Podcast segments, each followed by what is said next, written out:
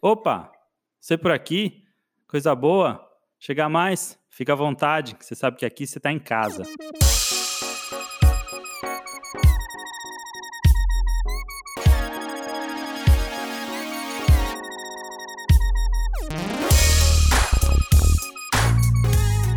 Oi, pessoal, aqui é o Davi. Bem-vindos a mais um episódio do Podscap, um dos canais da Scap para falar de aprendizado e de processos de transição profissional, pessoal e de vida. Aqui comigo, como sempre, está o Meidinha. Oi, pessoal. E hoje a gente traz para vocês a segunda edição do Tá em Casa, que é o nosso espaço para compartilhamento de das conversas e das histórias que rolam aqui nas internas da SCAP sobre os diversos assuntos conectados ao nosso olhar para o aprendizado. E para participar do Tá em Casa de hoje, alguém que definitivamente pode se sentir em casa no Podscap é o Aziz, que é um dos sócios fundadores da SCAP, junto comigo, com a Déia e com a Bi, que a gente vai ter a oportunidade de apresentar por aqui em outro momento. Então, Aziz, seja muito bem-vindo ao Podscap. Não preciso nem falar que você está em casa, não vi a hora de te ter por aqui. Muito prazer em poder compartilhar um pouquinho e poder contribuir com o nosso papo, que hoje vai ser bom, viu? É, gente, sem o Aziz, vale lembrar que esse podcast talvez nunca tivesse saído do papel. Mas mais do que isso, o Aziz ele é o, o cérebro e o coração da inovação na SCAP, o, o idealizador e rebelde que se inspirou no seu próprio processo de aprendizado e carreira empreendedora totalmente freestyle e vivencial para criar a SCAP unidos aí nesse nosso ideal de trazer um outro olhar para a educação e resgatar a essência do aprendizado na vida das pessoas. E hoje, a principal razão para o Aziz estar aqui com a gente é para a gente dividir com vocês uma história claro, cheia de aprendizados que aconteceu na vida do Aziz e na vida da SCAP, que foi a participação dele no final de 2018 do TEDx Educação no Rio de Janeiro. Um evento super legal e importante, não só pela projeção que ele tem nas redes reais e redes virtuais, mas principalmente pelo que o TED em si, como organização, representa e realiza hoje globalmente como uma plataforma de aprendizado que criou uma nova forma de se compartilhar, absorver e disseminar informação, conhecimento, inspiração, enfim, a gente vai falar bastante do TED, do TEDx e suas variáveis, mas principalmente dessa nossa experiência e a experiência do Aziz em sim e em participar de um evento como esse. E antes de começar, alguns recados que eu queria trazer para todo mundo. É, lembrando que esse e outros episódios do Podscape, eles estão sempre disponíveis lá no nosso blog, então é só você entrar em escape.education/blog e lá tem todas as informações adicionais de cada episódio. Lá você vai encontrar a ficha completa dos nossos convidados e links de referência. Então, se a gente comentar sobre algum vídeo, algum artigo, alguma pesquisa, a gente coloca o link para você se aprofundar lá no nosso blog, então é só conferir. Em agosto, a gente vai realizar a nossa segunda roda de aprendizado, que vai acontecer aqui em Florianópolis e vai ser focada nos aprendizados adquiridos no universo do café, com pessoas que estão envolvidas nesse meio, se aprofundam e aprendem com isso todos os dias. Então, se você quiser ficar por dentro das atualizações, como por exemplo o local, a data e quem vão ser os convidados especiais que vão participar dessa roda de aprendizado, é só seguir a gente nas redes sociais. E se você quiser falar com a gente ou compartilhar a sua história de transição, é só mandar um e-mail para podscape.education com a sua mensagem. Bora começar? Bora lá! Bora lá!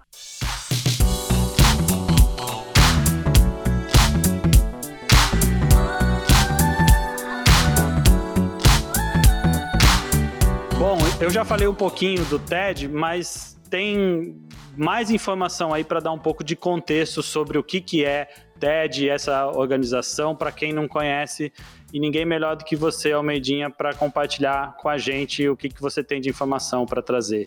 Bom, segundo a minha pesquisa, né, o TED surgiu a partir da observação de uma convergência poderosa que existia entre três temas principais, né, tecnologia, entretenimento e design.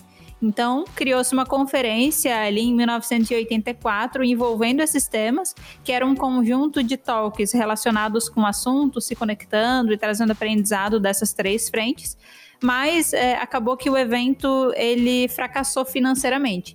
E aí, seis anos depois, ali em 1990, os mesmos fundadores dessa primeira tentativa trouxeram à tona essa conferência novamente e a partir dali ela passou a ser realizada anualmente na Califórnia, aí já abrangendo todos os diferentes temas, né? Não mais limitado a três frentes só. Essa conferência ela conta sempre com um conjunto de talks de cerca de 18 minutos cada um Vale pontuar também que o TED é uma organização sem fins lucrativos e a organização abriu várias frentes e hoje possui dezenas de projetos diferentes, como, por exemplo, livros, site que distribui mais de 2 mil talks gratuitamente para todo mundo, uma comunidade de tradutores parceiros que possibilitam que todo esse conteúdo seja acessível em diferentes países e para todas as pessoas, e as conferências TEDx, que permitem que comunidades locais possam se mobilizar e organizar seus próprios eventos. É principalmente dessa conferência que a gente vai estar falando hoje, porque a experiência do Aziz e da Skype está conectada com conferências do estilo TEDx. E hoje já foram realizadas mais ou menos 13 mil conferências em 150 países diferentes. Então, para que uma comunidade ela possa se organizar, esse tipo de conferência, esse tipo de evento, existe aí uma série de critérios e uma estrutura que deve ser seguida. Esses critérios eles existem para garantir um padrão de qualidade, mas cada comunidade pode optar em criar temáticas próprias dentro de cada evento e envolvendo abordagens diferentes. Aziz, além desses dados é, mais técnicos e cronológicos aí que a Almeidinha trouxe, como foi a tua trajetória com o TED antes mesmo de receber o, o convite para o TEDx Educação no Rio de Janeiro? A primeira fase, a primeira relação que eu tinha do TED, além de, óbvio, um, um fascinado em assistir episódios e compartilhar episódios, era o que, que eu posso fazer para me aproximar, não com o contexto espectador, mas o, o contexto de disseminador, né? Uhum. Durante os primeiros anos da empresa, eu conectei, óbvio, como todo empreendedor brasileiro, relacionamento é a sobrevivência, né? Uhum. Eu comecei a me aproximar com pessoas que organizavam, que estavam envolvidas com isso. Nesse momento, depois de dois, três anos de negócio, eu tive uma oportunidade de estar presente num, TED, num TEDx, num TEDx, de uma universidade aqui de São Paulo. É, foi muito cavado, tá? Vou dizer que não foi tão simples assim, né? O, o convite não chegou até mim como um e-mail perdido. Eu fui a atrás. A oportunidade não caiu no colo, né? Pelo contrário, era um processo seletivo. Eles, eles abriram o TED, convidaram alguns alguns palestrantes e aí um, te deixaram alguns slots para o público eventualmente colocar a sua história. Eu falei, mandei, conversei com eles. Na hora H eu fui selecionado, mas aí eu fiz uma reflexão interna, que era uma reflexão até que ponto eu tenho algo relevante para falar agora. Será que eu não vou estar tá queimando uma ficha? Tem muito aquela coisa, né? É difícil ver o TED duas vezes de alguém, sabe? Uhum. E aí eu refleti internamente e eu amarelei, digamos assim. Teve um lado óbvio, que foi um lado de será que eu tenho conhecimento suficiente? Mas teve um outro lado que falou, putz, eu não sei se eu estou preparado para isso agora. Eu acho que eu tenho mais, mais caldo para viver, para eventualmente ter um pouco mais de relevância. É, na, na época não foi uma decisão fácil, então eu comecei a questionar essa coisa desses eventos inspiracionais, esses eventos que falam de pessoas que estão mudando o mundo. Que às vezes acabam gerando mais um distanciamento do que uma aproximação, né? É, porque você joga a régua lá em cima, né? E aí eu comecei a negar o TED, comecei a me distanciar um pouco daquelas palestras, todas elas de pessoas quase super-heróis e tal, e eu comecei a, enfim, passou aquela vontade, aquela conexão do, do projeto em si, por mais que eu valorizava, óbvio, eu valorizo né, o, o contexto, mas eu comecei a questionar um pouco ele.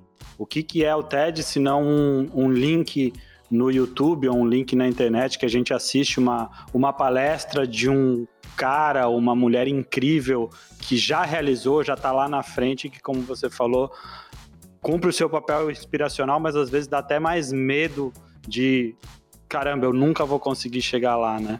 Então, Exatamente, entender Davi. o que mais que existe além disso no TED é parte dessa, dessa história, né? Quando aconteceu o, momento do TED, é legal ele amarrar cronologicamente com o momento de questionamento da, da SCAP, né? De falar, pô, será que o que a gente está fazendo tem sentido. E eu só sei que foi numa tarde, assim, depois do almoço, simplesmente o meu telefone tocou.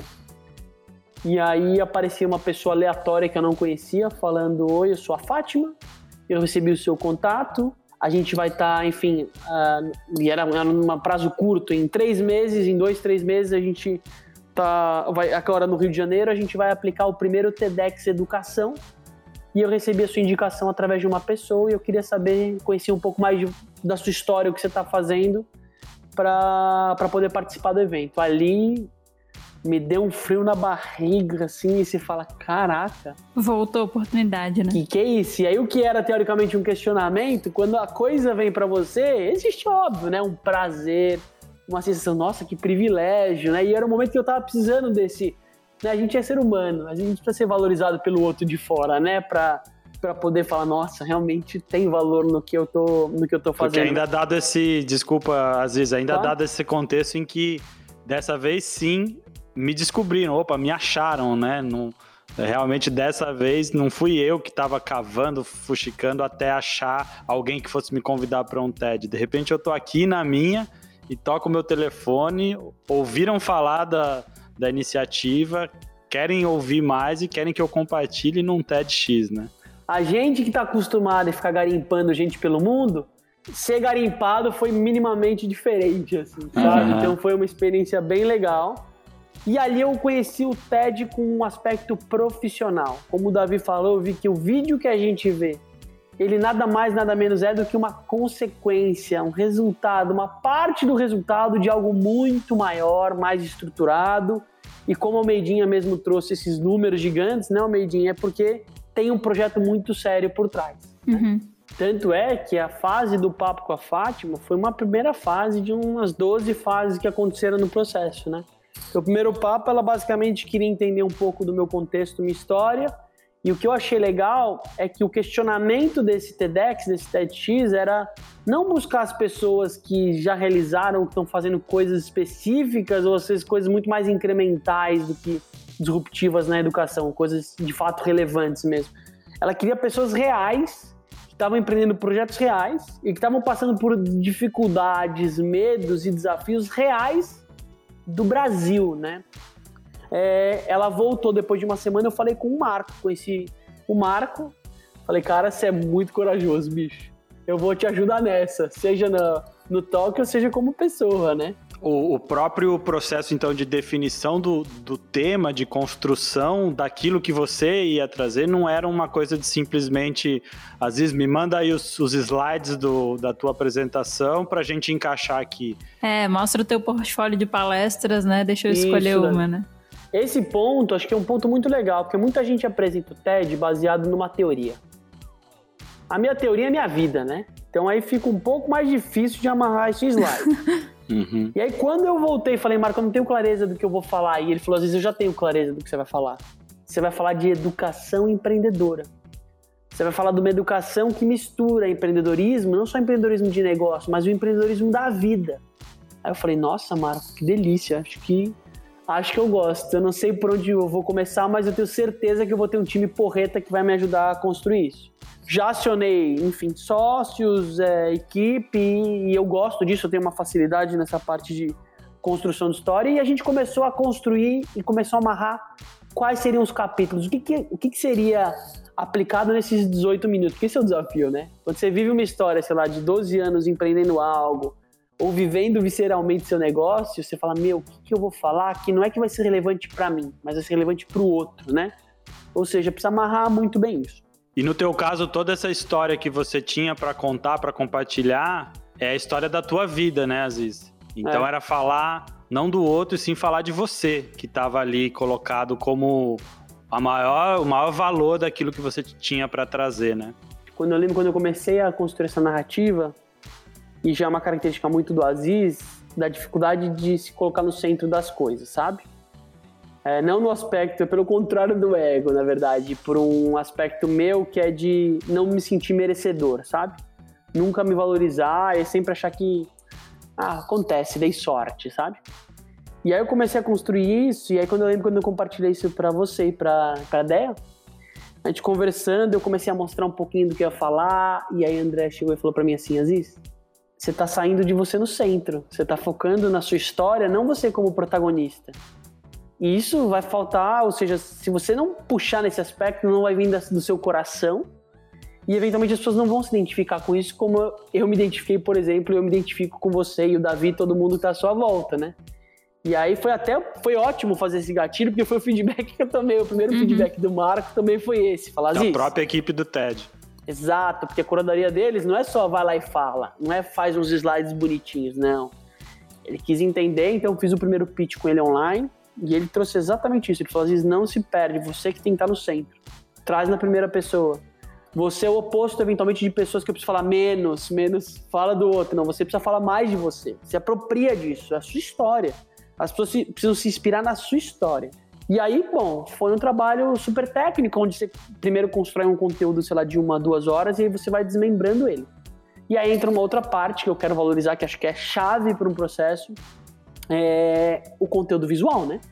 eles são tipo um encaixe do que eu falei, né? Eu falo, eu dividi o palco com os seus slides, né, o Meidinho. Inclusive, eu acho que foi um processo muito legal, porque que nem o Aziz comentou, né? É, eu acho que você teve uma preocupação muito legal de se incluir no processo. Então, eu lembro quando você tinha elaborado o esboço, acho que número um, é, ou até um esboço mais final do que, que você estava querendo apresentar, não foi uma coisa tipo, Almeidinha, então aqui os meus slides vai lá, faz, sei lá, né, faz tua mágica, deixa bonito, é isso aí. Eu lembro que tu me perguntou e disse, meu, lê, lê aqui o meu pitch e, e me dá uma percepção, assim, o que que você acha? O que, que você acha? Você gostou do gancho que eu fiz aqui? Você acha que essa aqui é uma maneira legal de finalizar? Você acha que falta algo dentro desse capítulo? E isso foi muito legal, né? Porque eu me senti aberto o suficiente para eventualmente sugerir algumas mudanças ou alguns ganchos que além da parte visual, né? É, mas que ia ser um complemento legal para como que ia ficar a conversa toda. Eu lembro que eu gostei bastante, né? A gente trocou uma ideia, fez um call e depois foi materializar aquilo. E aquela para mim foi uma apresentação mega especial, né? Porque colocava o Aziz num lugar muito legal e a Skep também, e a gente se via representado ali no palco. Eu lembro que no dia que a gente viu o TED, meu, a gente tava vendo na TV, a gente se juntou, a galera fez pipoca, a gente tinha Parecia anunciado jogo no... da Copa do Mundo, né? É, era a melhor Copa do Mundo, muito melhor Copa do Mundo. A gente tinha até falado no Insta, no Stories e tal, disponibilizando o link, porque a gente queria que a galera visse, era um orgulho muito grande, né? Então, quando eu fui fazer aquilo, era quase, era uma apresentação para mim, né, no fim das contas. Então, foi feito assim com uma carga e uma energia, assim, de, sei lá, acho que uma noção de pertencimento muito grande, assim, foi bem legal. Os bastidores é, de Scap durante a preparação para o TEDx, é, como eu falei, foi um processo de muito aprendizado, também de inspiração, mas de materialização, realização de muita coisa, né? E eu penso também, eu sempre reflito o quanto o processo de bastidores é, da equipe do TEDx, como o que a gente foi entendendo sobre o processo de bastidores deles também revelou muita coisa sobre essa preocupação em ser muito mais do que só uma fala, só uma apresentação. E essa construção de um evento onde as falas se conectam umas com as outras, o trabalho de curadoria que eles fazem dos palestrantes, do conteúdo, das atrações musicais que vão rolar durante o evento, né? E realmente, como a gente falou, muito mais do que o vídeo, aquilo que aquele evento naquele dia representa para a educação e para todas as pessoas envolvidas, né? É, essa é até uma das premissas, né? Tem que ter intervenções e qualquer tipo de interação cultural então, ah, você pode organizar seu TEDx independente, mas se você simplesmente botar alguns talks lá e você não botar, de certa forma, interações culturais da comunidade, trazer a cultura daquele lugar para dentro do evento, ele não está completo, né? Tá faltando uma parte. Tem um trabalho técnico aí que é super importante ser considerado. É por isso que o segredo do, do evento desse é a força da rede, né? O Marco, uhum. ele é óbvio, ele é o, o, embaixador disso, é o cara que puxou, mas em volta dele eu fui descobrindo que tem um monte de gente envolvida. Desde pessoas de produção, até pessoas de, de captação, até a pessoa que vai ajudar nas narrativas, até a pessoa que vai ajudar a conseguir a grana, até. Cara, tem toda uma engrenagem humana de pessoas ligadas com a causa, né? Então, começar um Isso. evento desse sozinho, sem planejamento e sem cara de pau, é, é mais fácil de assistir um, entendeu? Conversa vai, conversa vem. Você acabou sendo convidado para fazer a abertura do evento, não é mesmo, Aziz?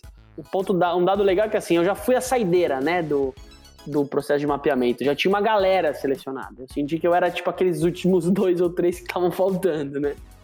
E aí, depois de um tempo, o Marco me mandou uma mensagem e falou: Azizão, tá preparado? Acho que você vai abrir o evento. Aí eu falei: Quê? Como assim?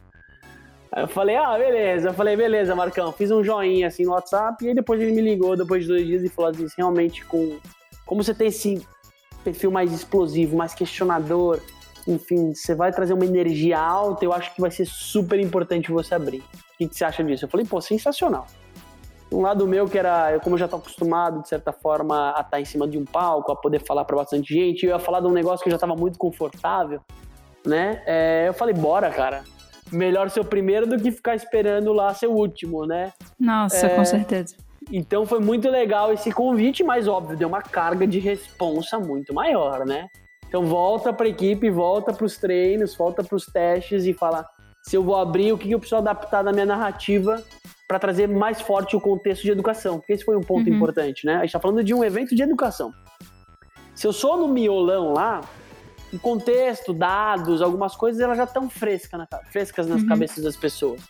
Mas como eu estava abrindo, era importante colocar no começo da palestra, no começo do talk, dados específicos para contextualizar um pouco melhor qual o caminho da educação que eu tô, que eu tô lidando, né? E aí você chegou no Rio, né? Você foi acompanhado. É, exatamente. O TED, como o Davizão falou, acho que é um evento sem fins lucrativos, né? Uhum. Mas eles têm, óbvio, essa força da rede e eles conseguiram uma parceria com o hotel e com companhia aérea. Aí você já conhece, já fui direto para um espaço que eles alugaram, que é, se não me engano, era a Casa do Saber, que era um dos apoiadores. Liberou um auditório para a gente poder fazer uns testes. Tinham alguns coachings que eles falam, um, sei lá, um cara de narrativa, um cara de postura, enfim, pessoas específicas que estavam lá para ouvir. E ali eu comecei a conhecer um pouco dos palestrantes, né? Isso foi uma coisa curiosa. Eu não tinha. Eu estava muito conectado com. Você tinha tido zero contato com outros. Então. Zero então. contato. Eu tinha citado uma pessoa ou outra, mas, cara, nesse momento da prévia, você está muito focado no seu umbigo, uhum. sabe? Pelo menos eu. Fiquei muito focado em o que, que eu vou falar. Mas eu entendi já que ia ser bem misturado, né? Tinha gente de diferentes tribos e diferentes causas. Então isso me deixou mais à vontade, né? Porque não cria essa coisa de, de comparação. Cada um tem um pilar, cada um vai puxar um assunto. Deve ter uma série de mentorias que cada uma faz mais sentido para um ou para outro, né? E aquilo que um precisa, de repente, não é, não é tanto aquilo que eu preciso, mas essa oportunidade de colocar os speakers para para não só para se conhecerem, mas justamente para co se conectarem nas suas histórias, deve ser o, a maior riqueza dessa, desses dois dias anteriores ali, né? Eu tive o privilégio, né, de e falo de, do Marco ser o meu mentor, né, o cara que me acompanhou no, no processo. E foi muito legal que ele foi se identificando com vários pontos da minha história em relação à história dele, né? Então isso foi muito bacana. O que vale ressaltar aqui é que teve um episódiozinho que foi, digamos, atípico, assim, digamos, Aziz Freestyle, como o Davizão falou, que eu tava lá é, esperando a minha vez para falar. E tinha um, enfim, tinha um menino falando lá, o Vitor, que eu, eu achei que era menino no começo, depois percebi o potencial que ele é. Um dos ele, speakers. Exatamente. Ele tava falando sobre, ele queria trazer um contexto de games dentro do campo da educação. E o Vitor tava inseguro, o tema dele era difícil, ele era moleque, é, o assunto, enfim, ia ser questionado. X, ele tinha vários aspectos, ele tava literalmente inseguro. E aí, quando ele tava lá, eu falei, ah, não vai ter como eu não conversar com o Vitão e dar um help, né? Puxei ele e falei, Vitão, o seu tema é incrível, eu mega me identifico, eu já fui gamer, sai dos dados, sai dos números projetivos de mercado e fala da sua realidade, dos desafios, se coloca no centro. Ou seja, eu fiz um pouquinho o que o Marcos fez comigo. Eu falei isso com o, com o Victor. Eu falei, traz mais vulnerabilidade, vulnerabilidade, ou seja, traz coisas reais, mostra os seus projetos. Não coloca essas fotos sobre o mercado, coloca as fotos do, do projetinho que você fez naquela escolinha mesmo. Nem que seja um projetinho simples, sabe? Isso falou, faltando 24 horas pro aí evento. Aí ele olhou pra minha cara, era noite já, era menos que isso. Ele olhou pra minha cara e falou: Mas como que eu vou fazer isso, Cassis? Tipo, aquela cara, eu não sei se você tá me fudendo, desculpa o termo, ou se você tá me ajudando. Tipo, já falei, tinha sido depois da primeira é. apresentação, não, né? Apresentação interna. Acabado, tipo, é, o negócio é amanhã. encerrou os testes, inclusive, falou, galera, boa noite, vamos dormir. Eu puxei ele ali porque eu me senti chamado para isso, né? Não seria Aziz e não seria, enfim, o que eu acredito no O Aziz isso. falou um... E se a gente fizer invertido? E aí eu falei, Vitão, você tem a noite. É a noite que você tem. Você vai aproveitar o tempo que você tem. Porque eu tô falando isso porque eu senti que tem uma puta vibração e o que você vai falar tem uma puta relevância para as pessoas que vão ouvir isso. E aí ele voltou pro hotel dele, voltou pro quarto dele, né? Estava hospedado no mesmo lugar. Ah, e eu torci para também não ter feito uma nhaca e ter. Imagina, vi- às vezes, e alguém sabe do Vitor? Ele pegou o avião e foi embora. Não né? apareceu. Nossa, imagina. Não, pelo contrário, Vitão foi lá e deu um show, cara. Ele, nossa, ele falou do coração dele. Nossa, era outra, outra narrativa. Mesmo ele não era designer, ele fez o slidezinho do jeitinho dele. Né? Isso é legal. Apresentação bonita não ganha jogo, gente. Apresentação bonita não ganha jogo. O Vitão adaptou lá, mexeu umas coisas ou outras, mas ele falou visceralmente, falou do coração e foi uma das palestras mais legais. É, tem vários, tem vários até que a galera nem usa apresentação, né? Tudo Total. com a potência da voz e construindo ali uma narrativa que ela envolve na fala, né? Então realmente é bem opcional isso. E se É. não me engano, foi uma das tuas falas preferidas, né? Foi, foi. Eu gostei muito da do Aziz, é claro, né? É, sou levemente suspeito pra falar, mas gostei muito, foi muito legal. E eu lembro que depois eu fui conversar e o Aziz me perguntou: Ah, você viu outros talks? Quais outros você gostou, né? E a gente, depois que a gente saiu do nosso momento Copa do Mundo aqui na sala, né? Que a gente terminou de ver o TED do Aziz, que foi logo primeiro. A gente voltou a trabalhar e deixou a TV rolando os outros TEDs, porque você vai ouvindo e é muito legal, né? Você aprende várias coisas, tinham diversos temas diferentes. É, tinha experiência de gente trabalhando diretamente com criança, diferentes tipos de trabalho, assim, e aí ele foi falar de gamification e eu também gosto bastante de games, então me conectou já logo no começo. E eu gostei muito da fala dele, né? E não tinha nenhum tipo de resquício ou suspeita de que tinha acontecido tudo isso nos bastidores, né? A gente fica sabendo dessas coisas só por conversar com a Aziz depois, né? E, e para você, Aziz, lá na hora, como é que é o ser o, o speaker? Como é que foi para você? Porque você acabou fazendo, pelo fato de ter sido o primeiro, você teve a oportunidade de viver o, o lado de ser o, o palestrante, o speaker, e depois de ficar do lado do telespectador. Tele não, no caso, do espectador do evento, né? O evento começou pra mim na noite anterior, né? Quando eu saí desse, desse, desse treinamento e fui dormir. Eu meditei eu me conectei com toda a energia de todo mundo, né? Honrando todo mundo que fez aquilo acontecer pra dormir bem e acordar super disposto no dia seguinte. Quando eu cheguei no evento, já nessa. E eu pisei pela primeira vez no palco, porque o ensaio não foi no, no teatro, né? O ensaio foi num espaço menor. Porque eles não conseguiram financeiramente viabilizar as duas coisas, né? Mas quando eu cheguei e pisei em cima daquele palco e vi aquele teatro alto, né? Um teatro que ele é um sucesso arquibancado, né? Ele é- são três andares ali. Me deu um baita frio na barriga, assim, né? Tipo, olhando aquele vucu-vucu, me conectando com todas as pessoas que fizeram parte. Então ali foi um ritual bem interessante, Davi, de curtir o momento, saber que eventualmente não vou mais estar naquele lugar daquele jeito.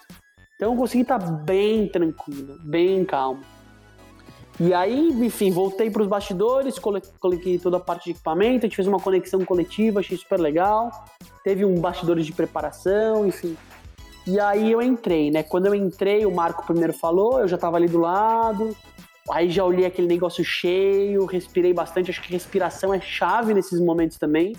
E aí quando eu entrei, aí foi muito legal, porque o que é 18 minutos, na verdade, são dois minutos, né? Quando você engata o seu flow e se conecta com as pessoas e olha no olho ali, e aí se emociona em algumas partes. E como eu fui o primeiro, eu tive o privilégio de me conectar com o evento inteiro. Ali eu desconstruí o que é um evento TED Talk, né? Um evento que não é o talk, né? É o evento como um todo. A amarração das histórias.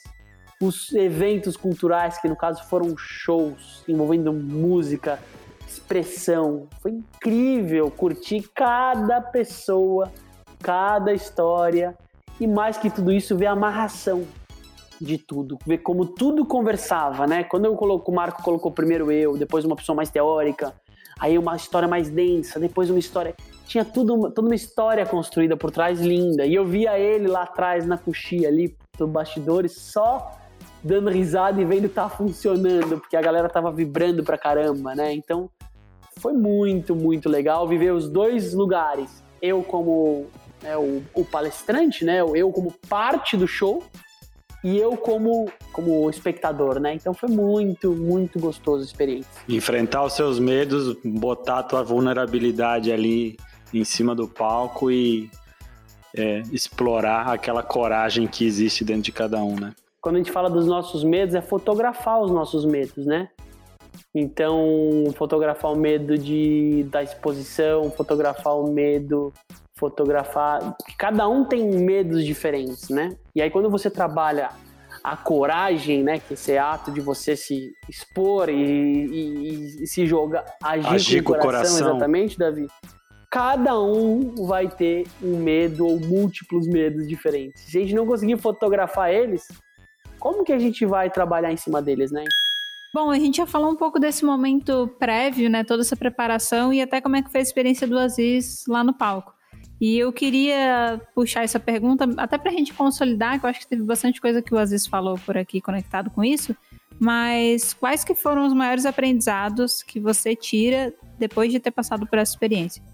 Eu acho que em cada parte do que eu falei eu consegui me conectar muito bem, não só com as pessoas que estavam na frente, mas com tudo que eu vivi, né? Então eu consegui me colocar como protagonista de tudo aquilo.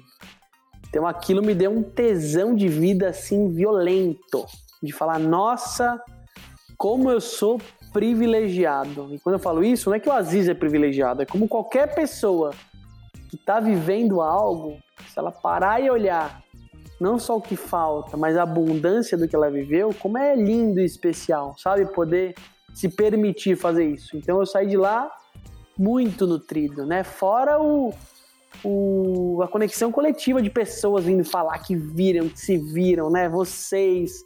Nossa, foi uma delícia olhar meu WhatsApp bombando, um monte de gente emocionada. Eu quase me eu na verdade me emocionei ali. Consegui segurar, achei que eu não ia dar conta, né? Quando botou meu filho atrás assim, enfim, minha, difícil ali, né? difícil. né? Eu falei, não vou olhar para trás, senão eu vou chorar. É... Mas aí eu olhava pra frente e tava lá a Deia, né? Aí eu ainda olhei a Deia na minha frente, eu olhei pra frente ela tava ali chorando e olhando a galera chorando, todo mundo emocionado. Então, foi muito especial, foi um presente de fato. Então eu, eu saí muito fortalecido. É mais, eu falei, eu saí mais presentista e menos futurista, sabe? Eu saí Legal. muito nesse lugar. Acho que é o principal fica de aprendizado. E a importância, acho que também é grato por poder compartilhar isso, né? Por poder escolher um caminho que, independente se ele é o mais difícil ou não, é um caminho onde ele movimenta pessoas que estão junto com você de corpo e alma, né? E Aziz, a gente que gosta de fazer isso, sempre as lições aprendidas, teria algo que você teria feito diferente? Eu com certeza teria comprado uma passagem e ignorado todos os nossos projetos complexos paralelos e teria levado você, meu amigo. Ah, opa! É, enfim, foi a única coisa assim, se eu pudesse voltar atrás, que no Vulco Vulco a gente não para pra pensar tudo. Ali, quando você escuta depois o vídeo e vê de novo, você fala, puta, talvez eu seria mais enfático aqui, mas não, acho que a única coisa que eu voltaria é poder compartilhar aquele momento no presencial junto com você também, que faz parte de toda essa história, né? Óbvio, Nossa, uma Almeidinha, se eu pudesse, eu encheria um caminhão, né? Não, Mas se, se desse, a, a gente ia fechar uma. A gente ia de Kombi. Muito bom. Eu tô te ouvindo falar e tô pensando que, de fato, como é legal que você tá olhando uma, uma fala tua que tá eternizada nas redes sociais, né? E não tá preocupado se aquela palavrinha eu devia ter falado diferente, eu podia ter começado de um jeito e terminado do outro está preocupado em como é, poderia ter vivido com ainda mais presença aquela oportunidade que teve de viver e com certeza que legal seria e vai ser quando é, o time todo estiver junto é, para uma oportunidade como essa que vai que com certeza a gente vai ter muitas na nossa história uhum. ainda. E essa é uma coisa que é muito legal, dá para traçar um paralelo também, um pouco com o que a gente faz aqui nas jornadas, né? A gente sempre ao final de cada processo a gente preza muito e valoriza muito a consolidação como forma de absorver tudo que a pessoa viveu, né? Mas não só uma consolidação que você faz isso sozinho, mas ao redor e por perto das pessoas que são importantes e fazem parte da sua trajetória, é né? isso aí. A gente está tá falando de aprendizado e a gente sabe que o processo de aprendizado se conectam pela nossa emoção, pela nossa afetividade com aquele momento, né?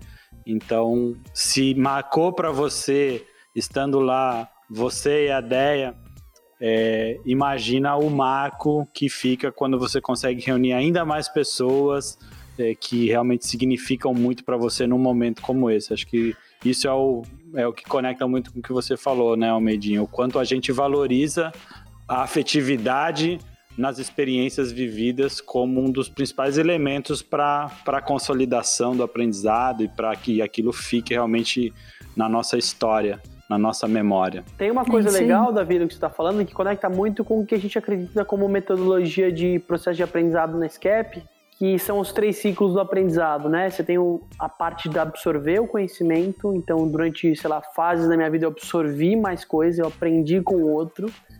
O outro momento é o experimentar, é o testar, é colocar a prova, é o errar, é o pedir ajuda, que é o meião.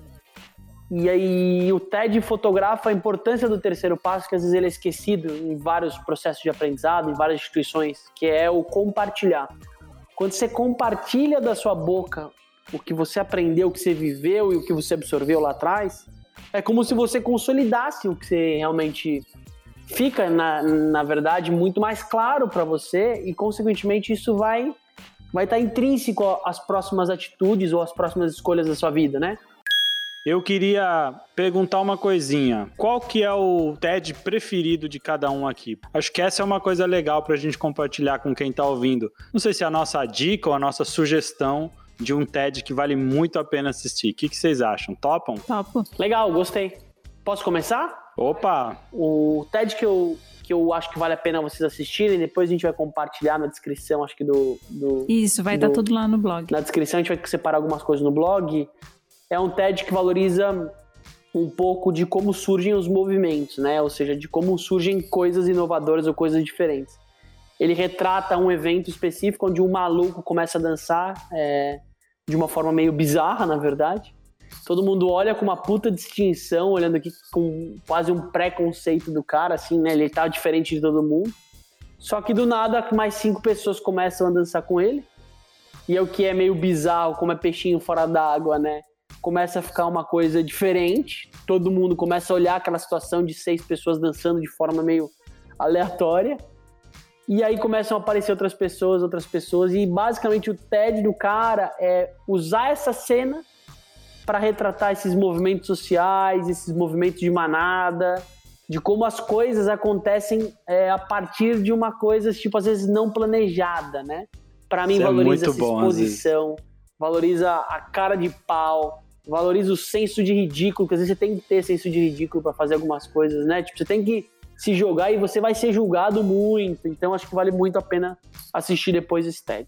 E ele é um TED muito express, né? Ele nem chega a 18 minutos, ele é mais curto até do que isso, porque às vezes tem umas falas que são mais curtas ainda. E o teu, Almeidinho? Eu vou, vou pro meu, então.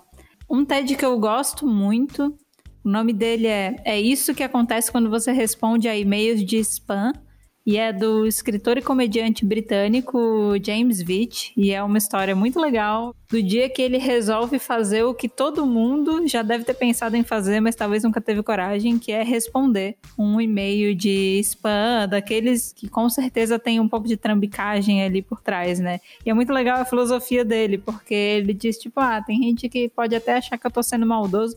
Eu não acho que eu tô sendo maldoso, não tô sendo desrespeitoso, eu só tô gastando o tempo deles, que eles talvez estariam despendendo, respondendo, enganando alguém vulnerável que acreditasse na proposta deles, então eu estou ocupando o tempo deles. E aí é, é, muito legal, o TED dele é muito visual e tem vários prints da conversa, do e-mail.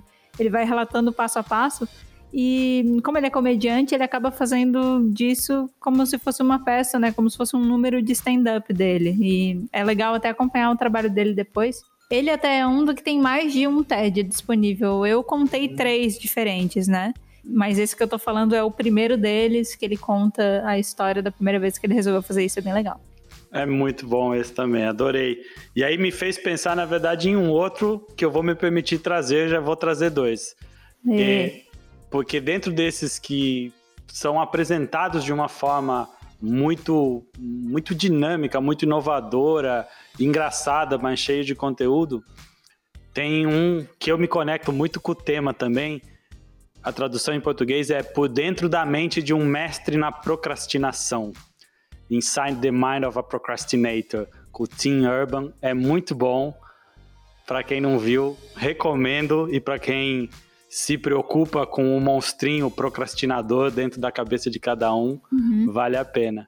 Eu acho que ele, esse TED ele foi baseado numa publicação que ele fez, acho que num blog, Exato. né? Uma publicação de várias páginas. É uma teoria muito legal, né? De procrastinador para procrastinador, falando bem massa. O meu preferido de todos os tempos é o TED do Ken Robinson, que se faz a seguinte pergunta: as escolas matam a criatividade? Esse é um TED que, para mim, é muito significativo e que é, é fundamental, acho que, para todo mundo refletir minimamente sobre a provocação, de forma também muito inteligente e bem-humorada que o Ken Robinson faz ali. Legal, gente, adorei o papo com vocês. Tudo bem que eu converso com vocês o dia inteiro, mas falar aqui no, no podcast foi uma delícia. É, acho que o que fica, acho que vale deixar aqui como mensagem final é que aproveitem o formato do TED para para fazerem mais isso na vida de vocês, né? É, contar para as pessoas o que você está fazendo, olhar no olho, dar uma parada para se conectar com você e com a sua trajetória. Mas o vídeo acaba sendo só uma consequência disso, um vídeo numa plataforma online, né? O que vale muito mais é é os contatos que você está tirando, seja num TED, seja num jantar com amigos, né? Seja onde você estiver, quando você se expõe, a probabilidade de pessoas se conectarem com o que você está fazendo é muito maior. Então, acho que o que ficou para mim foi isso, né? O, mais do que olhar uma pontinha das coisas, a importância de olhar o processo e valorizar o processo como um todo. Muito bom, Aziz. Obrigado. Obrigado pelas dicas, pelo compartilhamento do que foi para você viver essa experiência. Pessoal que está nos ouvindo, não deixem de assistir o TED do Aziz mesmo que ele seja só uma fotografia desse processo muito maior por trás daquele vídeo. Obrigado ao Meidinha pela parceria em mais um Podscap. E a gente vai ficando por aqui e volta daqui a duas semanas com um novo episódio. Tchau, pessoal. Tchau. Tchau, gente.